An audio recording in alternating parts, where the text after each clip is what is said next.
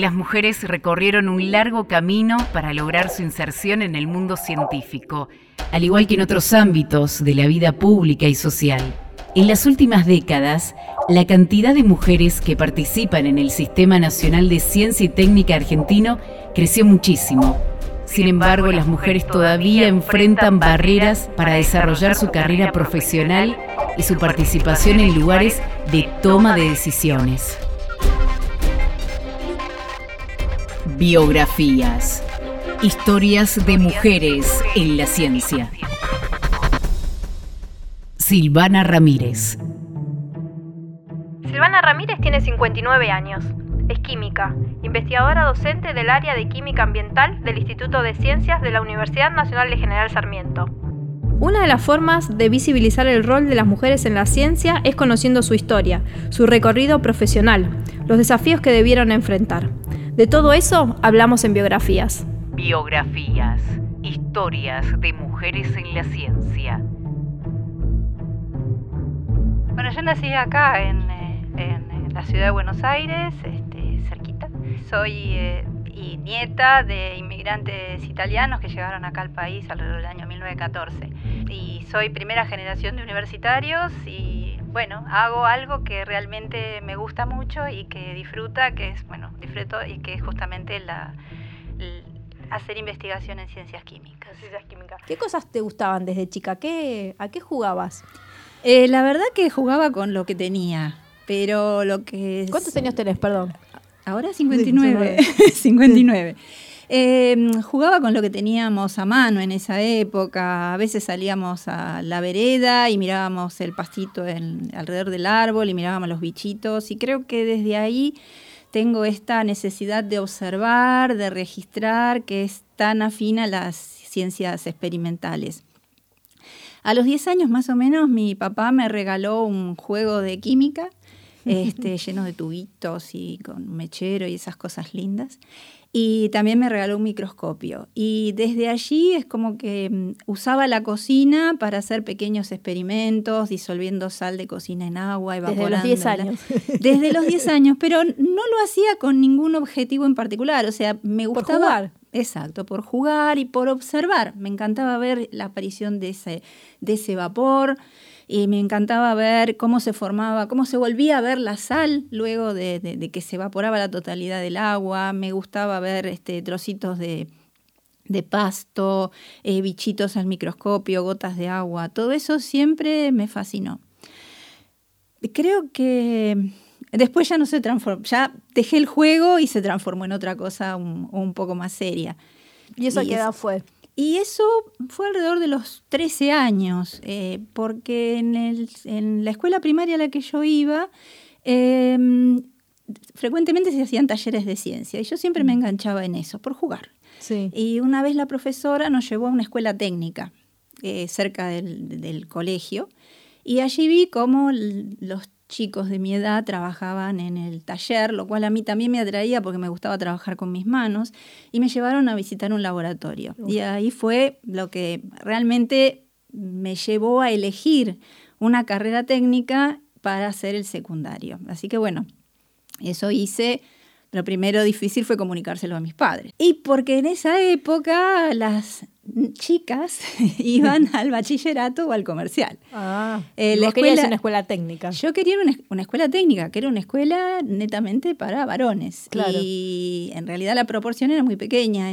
cuando yo ingresé éramos tres chicas en una división de 30 varones. Claro. Entonces era una relación pequeña. Fue una etapa linda, pero bueno, había que amoldar las necesidades eh, de una escuela diseñada para varones a la presencia de mujeres. ¿Cómo tomaron tus padres entonces? Digo, dejar irte a dejar estudiar en ese lugar, ya nos contaste que, te dejaron, pero Sí, sí, sí. Creo que eh, los terminó de convencer el hecho de la proximidad. Ah. no estaban tan felices por la elección. Yo creo que eh, mi mamá pensaba que yo tenía buena eh, capacidad para las letras, lo cual sí, me gusta escribir, pero para mí. Claro. Silvana se recibió de técnica química en la Escuela Técnica número 9, Ingeniero Huergo de Caballito. El bichito de la química ya le había picado. Pero bueno, después terminaste el, el secundario y llegó a la universidad. Sí. ¿Ahí ya tenías decidido que querías ser química? Sí, porque realmente me había gustado lo que había visto y me parecía que era algo muy interesante y a mí eh, siempre me gustó entender más de, todo mm. eso que había visto muy superficialmente en la secundaria. No sé por qué, pero me interesaba entender más. Y llegaste a la UBA. La carrera, la licenciatura en ciencias químicas, la cursaste en la UBA. Sí, exactamente. ¿Y cómo fue tu primer día en la universidad? ¿Qué, ¿Cuál fue eh, esa primera impresión?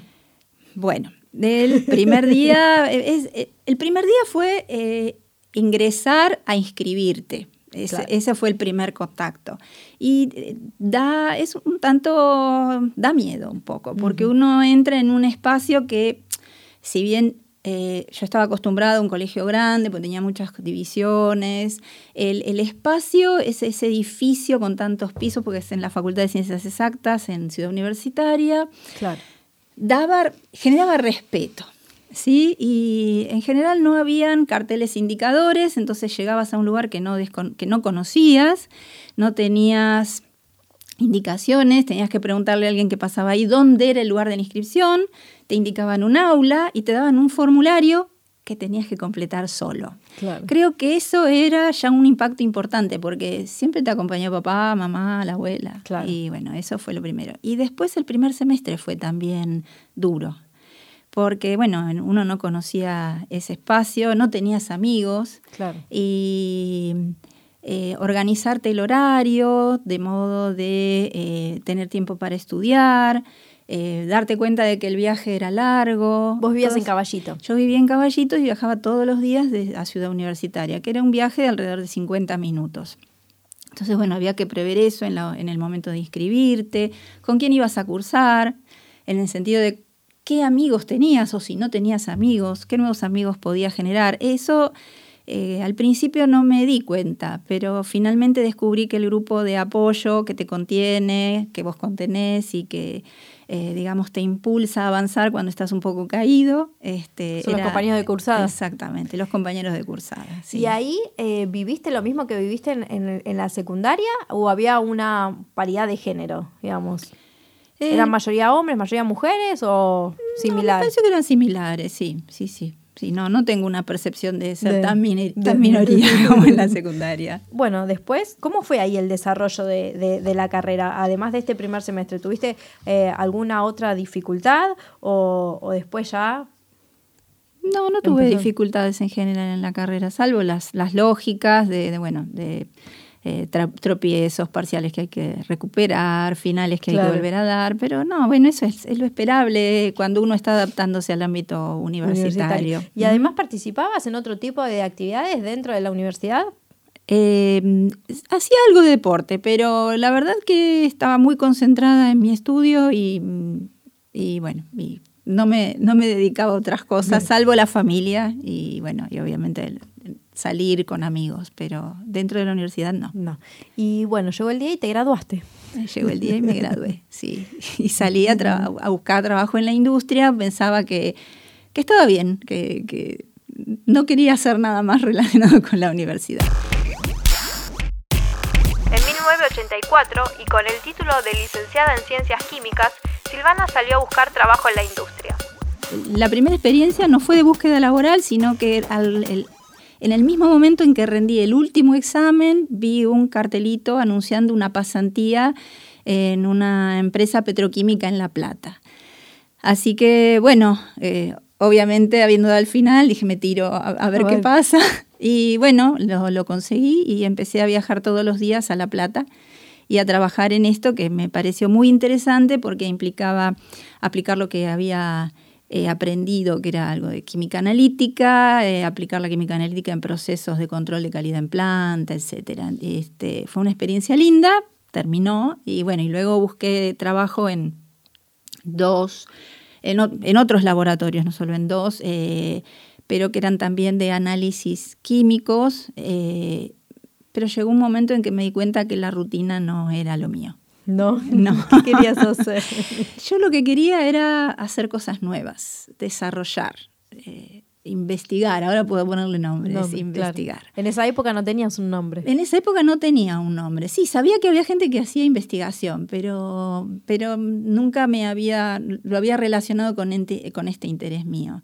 Así que bueno, convencida de que ya hacer, estar en la industria no, no era suficientemente alentador o incentivador para mí. Eh, me acerqué a la facultad nuevamente y allí había un grupo nuevo que se dedicaba al electroanálisis y dije, bueno, vamos a ver de qué se trata esto. No, no era una disciplina que yo hubiera estudiado con profundidad durante la carrera, así que bueno, tenía... Es como una especialización dentro de la química. Es una parte de la química, sí. Dentro de la química analítica tenés el, análisis por métodos ópticos y otro puede ser el, el, electroanálisis, que es aquello que yo quise empezar a estudiar. Así que bueno, hice mi tesis doctoral. Eh, trabajando como ayudante de primera y bueno, y tratando de ascender en la carrera académica. Terminé mi, tesis doctoral y fui a trabajar durante un año a Inglaterra. A esa altura ya tenía una hija, recién nacida. Bueno. Luego de un año de trabajo en la Universidad de Leicester y con su beca postdoctoral finalizada, Silvana regresó a la Argentina junto a su familia. Las primeras palabras de su hija fueron en inglés. Volví a la UBA, estuve un par de años y en ese recorrido me di cuenta que yo estaba llegando a un techo, a un techo científico en ese lugar, porque uno va viendo, digamos, en la carrera académica hay como una estructura piramidal y uno en la medida en que va avanzando hay menos eh, posiciones disponibles. Entonces, es este es esa la situación que se vivía en esa época. Y mi decisión fue buscar nuevos horizontes. Y ahí encontraste la UNS. Exactamente. ¿En qué año sería más o menos? Y eso fue en el año 1998, 99, sí, cuando la UNS estaba recién nacida. ¿Qué conocías de la Universidad Nacional General Sarmiento? Casi nada, o sea, tenía algunos compañeros de trabajo que ya habían, este, eh, se habían acercado a la universidad, la doctora Anita Saltz, y recuerdo que un día me la crucé en el pasillo en exactas todavía y se despide de mí y diciéndome, bueno, me voy a la Universidad de General Sarmiento. Y yo dije, bueno, cuando sepas algo avísame. Claro. Y fue así que, bueno, que yo también conocí este lugar, me pareció una apuesta muy interesante. Eh, creo que reunía en ese momento algo que estaba necesitando, que era generar mi espacio propio. ¿Y pudiste generar acá tu espacio propio? Sí, claro que sí. ¿Y en qué, en qué consiste ese espacio propio? Ese espacio propio es un poco difícil de definir. No es un espacio físico, sí, en parte es un espacio físico, pero es esa capacidad, o digamos, esa posibilidad que me dio esta universidad de desarrollar esas ideas que yo tenía eh, intenciones de desarrollar y que de repente no encontraba eh, lugar en, eh, en, el, espacio anterior, ¿no? en, la, Universidad de Buenos Aires. Así que fue muy interesante porque comenzamos de cero, sin tener absolutamente ningún laboratorio, haciendo lo que podíamos. Y luego fuimos, bueno, eh, habiendo, consiguiendo el financiamiento, pudimos eh, tener este espacio aquí en el campus tan bonito que alberga tantos sueños en este momento. Eh, pero bueno, fue una experiencia muy, muy interesante. Ahora no solamente, bueno, fue desarrollar eso, eh, tengo un grupo de trabajo, mm, también este, allí donde estamos desarrollando ideas eh, compartidas este, y bueno, y con, distintas eh, orientaciones, ¿no? Siempre dentro de la química ambiental y aplicando el electroanálisis, pero en distintos proyectos. Actualmente Silvana trabaja en varios proyectos de investigación. Su especialidad es la electroquímica, que estudia la interacción entre la electricidad y la materia. El tema en común es el, el, electroanálisis, o sea, ese es el aporte que hago yo. Y en ese sentido estoy eh, haciendo investigaciones en conjunto, por ejemplo, bueno, dirigiendo la tesis doctoral de Griselda Sosa, una profesora de matemáticas egresada de aquí. Eh, y con ella estamos trabajando en el estudio de un material que son las tierras de diatomeas, las piedritas de mascotas ah. este, que tienen capacidades de absorción muy interesantes, tanto de metales como compuestos orgánicos, y bueno, estamos allí trabajando para interpretar qué utilidad le podemos dar. Ese es algo también que está siempre presente en mis motivaciones, ¿no? que lo que yo hago pueda ser transferible a la sociedad y cuanto más barato mejor. claro. para que esté disponible para todos. Este trabajo de Griselda lo estamos haciendo en bajo la codirección con la doctora Anita Salz. Em, trabajando también con la doctora Diana Bullo, estamos eh, en un proyecto para la incorporación de microorganismos sobre un material conductor, que es parte de la tesis de la licenciada Irene Lazzarini Berman. Eh, también un desafío porque son pocos los trabajos que conjugan la electroquímica con la microbiología. Así que bueno, es otra mirada diferente. Y esos son proyectos bastante económicos por el tipo de materiales que trato de emplear yo. Hay un proyecto más, ese ya no es un proyecto tan económico, que desarrollo con el profesor eh, Montserrat.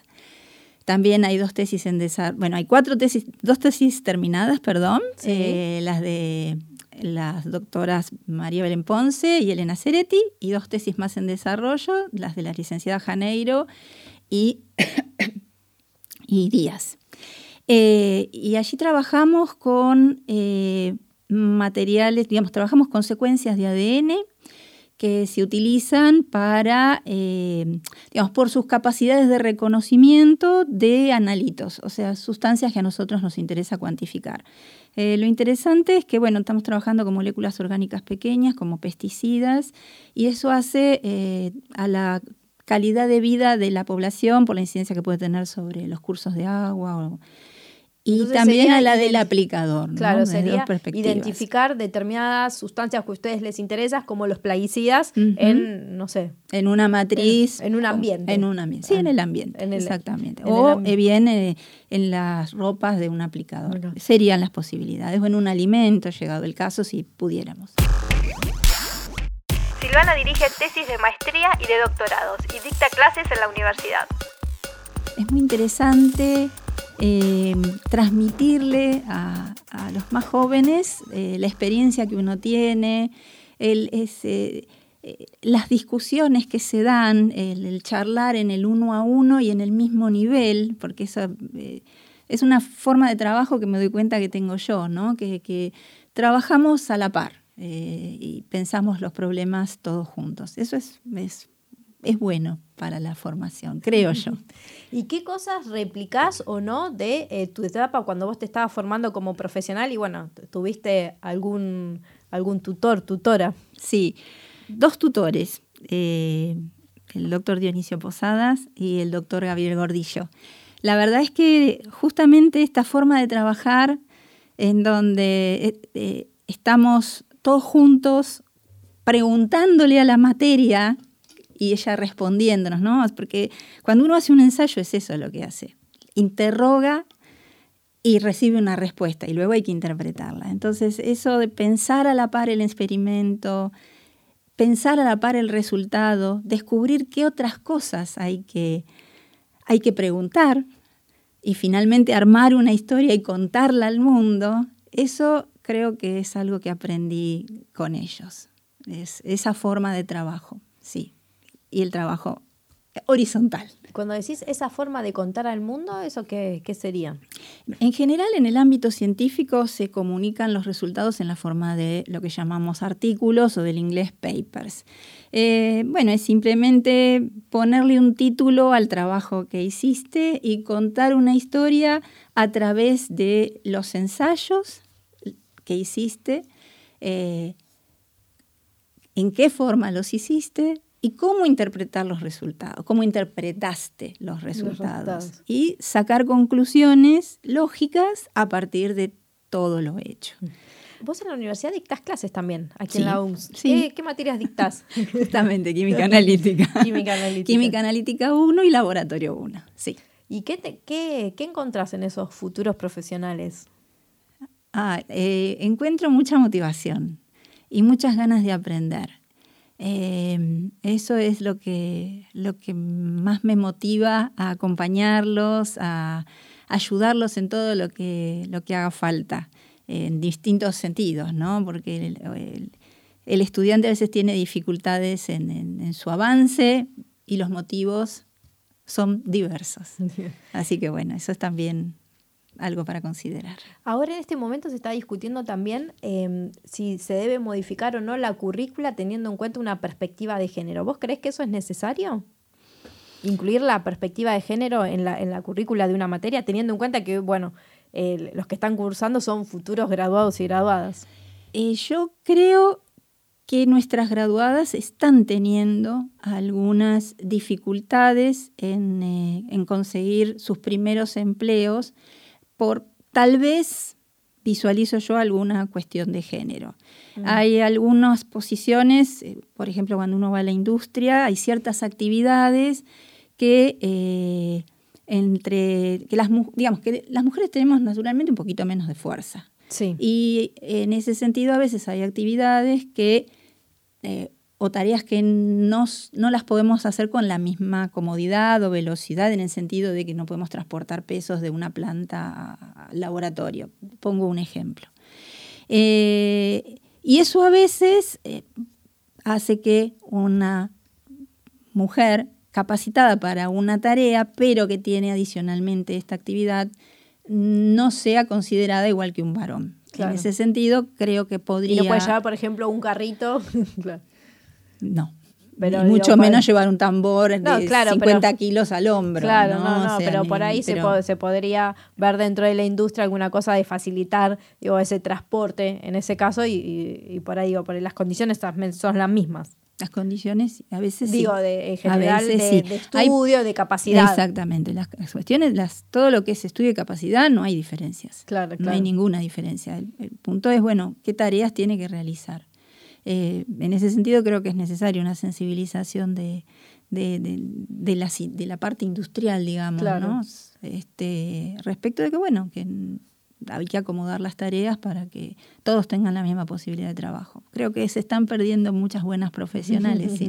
¿Y eso es algo que están viendo así recurrentemente? Eh, no sé si decir recurrentemente, se empiezan a visualizar, algunos casos. Entonces este, habría que, que empezar a tratar de avanzar en esa dirección, ¿no? Como para que no crezca. Acá en la universidad se dicta la eh, Tecnicatura en Química y también la Ingeniería Química. Sí, hay dos carreras, sí. Sí, sí, sí. Y en general eh, hay estudiantes mujeres en ambas carreras, no hay diferencia de género. No, no hay diferencia de género. No, no, no. Es más, te podría decir que me parece que en la, por lo menos en las materias en las que, vos eh, estás. estoy yo, creo que hay tal vez un poquito más de proporción femenina.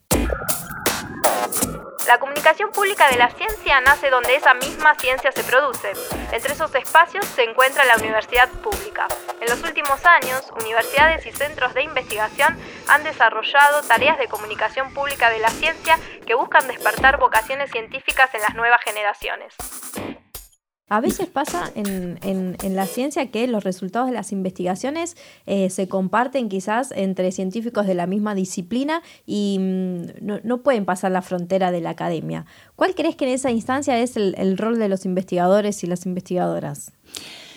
En ese sentido creo que es muy importante establecer vínculos entre la academia y el usuario potencial de ese estudio que se está realizando sea, bueno, por supuesto en otra universidad, sea en la industria, sea, eh, no sé, el ámbito, eh, la salud, o sea, todos los espacios en donde lo que uno hace pueda, pueda ser de utilidad.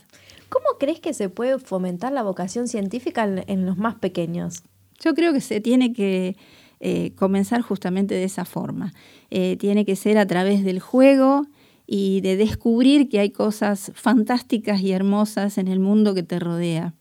Eh, hace muchos años atrás, no me acuerdo qué año, pero hicimos con, la, con Anita Salz una experiencia de llevar una, un conjunto de actividades experimentales a un jardín de infantes. Bueno, fue lindo. sí, fue muy lindo. Era el jardín de infantes al que iba mi hija, por eso era más fácil tener el contacto. Y la verdad que los chicos se engancharon mucho, las maestras también se engancharon mucho. Vos podías ver cómo los chicos se maravillaban con cosas súper sencillas. Eh, en mi caso, hice también ensayos en la cocina de mi casa para entretener a mi hija y para entretener a amigas de mi hija. Y la verdad que creo que ese es el camino. ¿Sí? ¿Y tu hija estudió, me dijiste, tiene 24 años más Tiene 24 años. ¿Se dedicó a alguna carrera? Está en ciencias exactas. sí. Eh, ¿La incentivaste bien? ¿La incentivaste? no sé. es elección de ella. ella. sí, sí, sí, es elección de ella. Ella sí, en este momento está estudiando computación ciencias de la computación. Hay una, em, la, ciencia tiene, hay varias imágenes distorsionadas sobre la ciencia, pero una de ellas es eh, que el científico aparece siempre como un nombre, ¿no? Y uno googlea científico y la primera imagen es la de Einstein, ¿no? Un científico mayor, hombre mayor, generalmente pelo blanco, alocado, eh, con guardapolvo blanco. ¿Vos eh, esa imagen, esa imagen, vos la viviste a lo largo de tu carrera profesional? No, no, yo honestamente lo que vi a lo largo de mi carrera profesional y de mi formación en, la universidad y aquí mismo, ¿no? Somos todas personas comunes. Eh, no estamos todo el tiempo en el laboratorio, tenemos vida, somos mamás o papás, este, tenemos hijos, tenemos familia, vamos a cocinar. Este, y, nada, y tenemos una pasión de repente, que es la ciencia. A lo largo de tu carrera, ¿tuviste alguna referente mujer? Recién mencionabas que los tutores no, pero ¿tuviste alguna referente mujer? Sí, fue una de las primeras docentes que, que yo, que marcaron tal vez este, mi, forma de trabajar actual, eh, junto con estos dos eh, tutores míos durante el doctorado. Eh, no sé si querés que diga el nombre del apellido. sí, es la doctora Mabel Tudino. ¿Dónde la conociste? Ella fue jefa de trabajos prácticos eh, mía en la, en la materia química analítica cualitativa.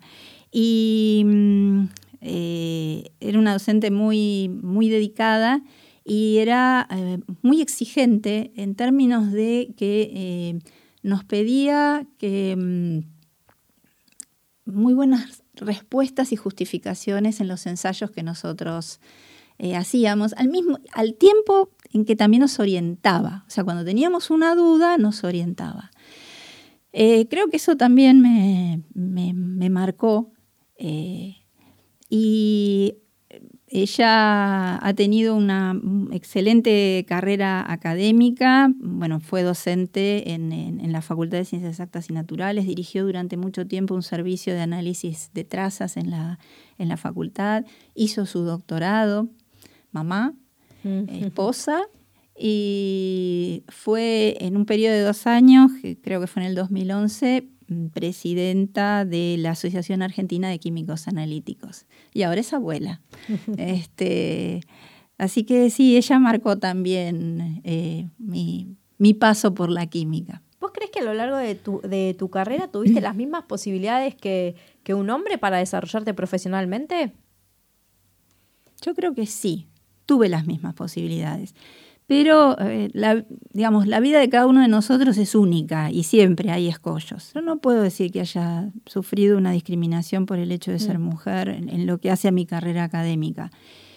Lo, cierto es que hay situaciones en la vida de una mujer, como por ejemplo tener un hijo, que son propias de, de las mujeres. Y eso hace que uno se aleje de la profesión por un tiempo. Eh, en cambio, los varones, aún siendo padres, pueden continuar produciendo durante ese tiempo y en mi generación tal vez lo que se ve es que la distribución de responsabilidades en el hogar o en el cuidado de familiares no es pareja. Entonces, bueno, ante la enfermedad de un hijo, se queda la mamá en casa y bueno, y eso siempre repercute en eh, digamos, provoca un avance a lo mejor un poco más lento. ¿sí? Y lo que se mide a la hora de concursar o buscar una promoción en un organismo como CONICET, eh, bueno, se miden esos avances esas carreras y entonces eh, el tener un hijo en el currículum no suma. no suma. no es un paper. No, no es un paper. Es suma la vida. Obvio, por supuesto. ¿Crees que hay una diferencia o que la mujer puede aportar algo extra, una visión extra a la hora de eh, producir conocimiento? Yo creo que sí. Eh, pero creo que es una mirada diferente, es una mirada diferente. Por ejemplo, te puedo hablar de mi caso. Sí. En mi caso, a mí me, mm, siempre me han preocupado mucho eh, todas aquellas eh, acciones que realizamos em, en pos de tener una mejor calidad de vida, que de alguna forma impactan sobre el ambiente y se vuelven en contra de nuestra propia calidad de vida. Un tema creo que es común a todas mis investigaciones es la calidad del agua. La calidad del agua nos atraviesa a todos. Sí. Y bueno, entonces parte de mis estudios es eso, ¿no? Es, es, tratar de, de, brindar herramientas para estudiar la calidad del agua, mejorarla y en particular, bueno, lo que me ha interesado desde hace mucho tiempo son los metales. ¿Por qué? Porque son sustancias que a diferencia de los compuestos orgánicos, como podría mencionarte los detergentes o los pesticidas, no se degradan. Los metales, claro. Quedan siempre en el ambiente adoptando diferentes formas, pero están presentes. Entonces eso siempre ha sido un motivo de preocupación para mí. Creo que es esa mirada la que aporta ¿no? desde mi perspectiva vos dentro de la universidad ocupaste cargos de gestión. Sos, ahora no creo que sos consejera. Consejera superior. Sos consejera superior. ¿Y eh, cómo te ves en esos espacios? Si hace 20 años atrás, cuando ingresé a la universidad, me preguntabas si yo iba a participar de estas actividades, te hubiera dicho que no. ¿No te gustaba? No, no, no es por no gustarme. Nunca había pensado hacer esas cosas. Mm. No era una parte mía que que no, era vocación que sentía por esto. Pero con los años eh, me empecé a dar cuenta que era importante participar de las actividades de gestión. Y bueno, y aquí bueno, era todo un espacio nuevo por construir y, eso me, motivó muchísimo. Y el aportar ideas eh, me sale, este, aunque no soy una persona particularmente locuaz. Formé parte de los equipos que diseñaron la Tecnicatura Superior en Química y luego la Ingeniería Química. Así que sí, feliz de haber participado de eso, que tampoco fue una de mis... Jamás me hubiera ocurrido que iba a hacer esto. Así que esta universidad me ha dado muchas cosas que no había pensado. Y para cerrar la entrevista, no sé si querés decirme algo más, pero ¿cómo te ves en un futuro? ¿Haciendo qué? ¿Investigando?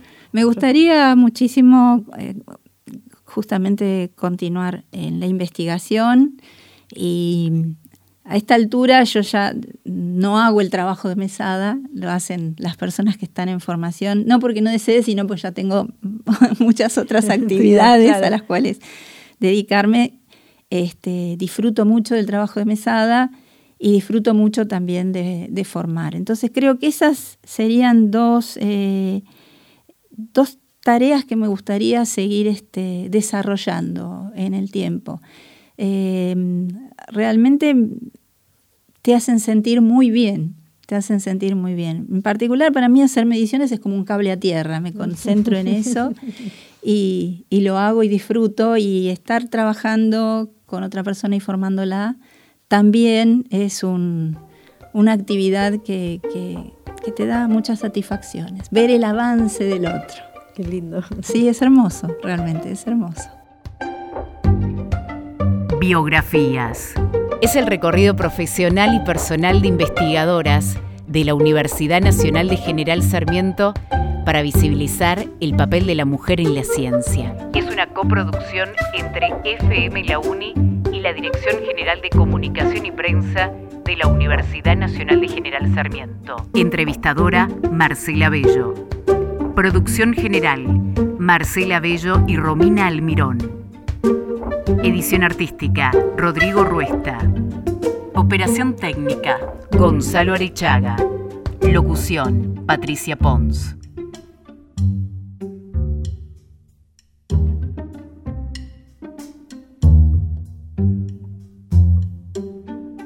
Biografías.